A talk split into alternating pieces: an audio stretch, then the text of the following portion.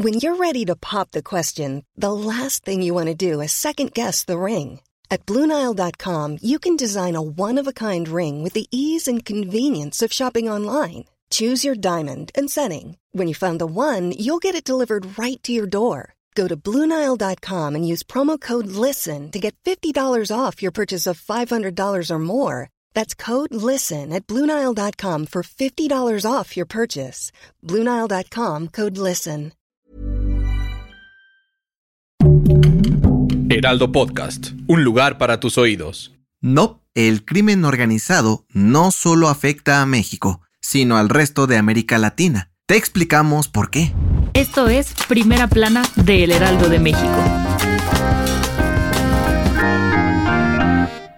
Para nadie es un secreto que América Latina es una zona con muchos focos rojos, y es que de este lado del mundo es donde se concentra la mayor parte de grupos delictivos que ponen de cabeza a las autoridades mundiales. Al menos así lo considera el Centro de Estudios Internacionales de la Pontificia Universidad Católica de Chile, que cada año hace un ranking con los principales factores que ponen en riesgo a la población de nuestro continente. De acuerdo con los expertos, en los últimos meses el crimen organizado es el principal factor de riesgo en América Latina, pues los grandes grupos delictivos que son de origen mexicano ya no solo se concentran en suelo azteca, sino que tienen células que se han extendido por casi todos los países latinoamericanos. Según el reporte, cada vez hay más grupos capaces de traficar drogas y armas por todo el continente, lo que hace que exista más corrupción en las altas esferas de los gobiernos y cada vez sea más difícil de controlar.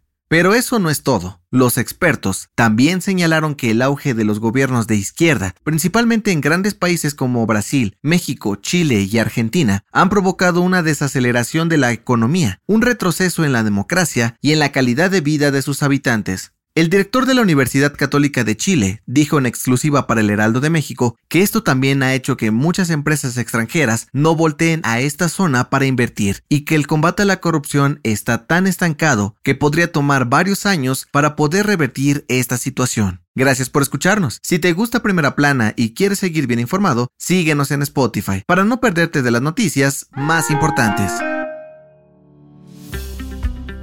Después de un año y ocho meses sin operar, este domingo el tramo subterráneo de la línea 12 del metro de la Ciudad de México, de Miscoac a Atlalilco, reabrió sus puertas. Por si no lo recuerdas, este tramo de la línea dorada estuvo cerrada desde mayo del 2021 luego de la tragedia ocurrida entre las estaciones Tezonco y Olivos, que dejó un total de 26 personas fallecidas y cientos de heridos. De acuerdo con el director del metro, Guillermo Calderón, y la jefa de gobierno, Claudia Sheinbaum, desde aquel día, autoridades y obreros trabajaron para garantizar la seguridad en todo el tramo. Cambiaron piedras de la vía, eliminaron filtraciones de agua y sustituyeron más de 17 mil metros de rieles. Según los funcionarios, esta obra beneficiará a 175 mil usuarios diariamente y aseguraron que la rehabilitación del tramo elevado sigue su marcha. Sin embargo, no dieron una fecha para su reapertura. Pero, mientras la línea 12 reabría, la línea 7 del metro de la Ciudad de México suspendió su servicio luego de que dos vagones de un tren se separaron en la estación Polanco. Aunque no se reportaron heridos, las autoridades abrieron una carpeta de investigación por tratarse de una situación atípica. En otras noticias, Andrés Manuel López Obrador fue nombrado Tirano del año 2022 por la revista británica Index on Censorship por los altos niveles de violencia, agresiones contra periodistas y activistas y represión militar e impunidad que existe en México. En noticias internacionales, este domingo, un avión comercial se estrelló en Nepal cuando se preparaba para aterrizar en el aeropuerto de Pokhara. De acuerdo con las autoridades, el accidente dejó un saldo de 68 personas muertas, entre ellos dos bebés. Y en los deportes, otra vez, la FIFA sancionó a la Federación Mexicana de Fútbol con una multa de 108 mil dólares y un partido a puerta cerrada por gritos discriminatorios de los aficionados durante el Mundial de Qatar 2022. El dato que cambiará tu día. Cada país en el mundo es representado por uno o varios animales que son considerados un símbolo nacional. En México no podía ser otro más que el águila real, que aparece en la bandera devorando una serpiente. Pero existe una nación que escogió una bestia fantástica como su emblema.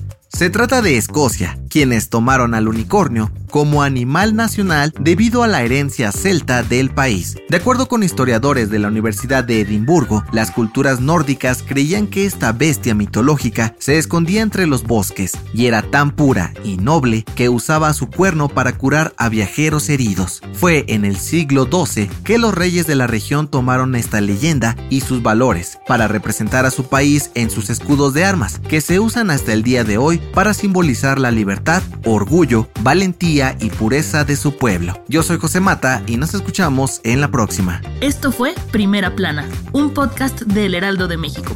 Encuentra nuestra primera plana en el periódico impreso, página web y ahora en podcast. Síguenos en Instagram y TikTok como El Heraldo Podcast y en Facebook, Twitter y YouTube como El Heraldo de México. Hasta mañana.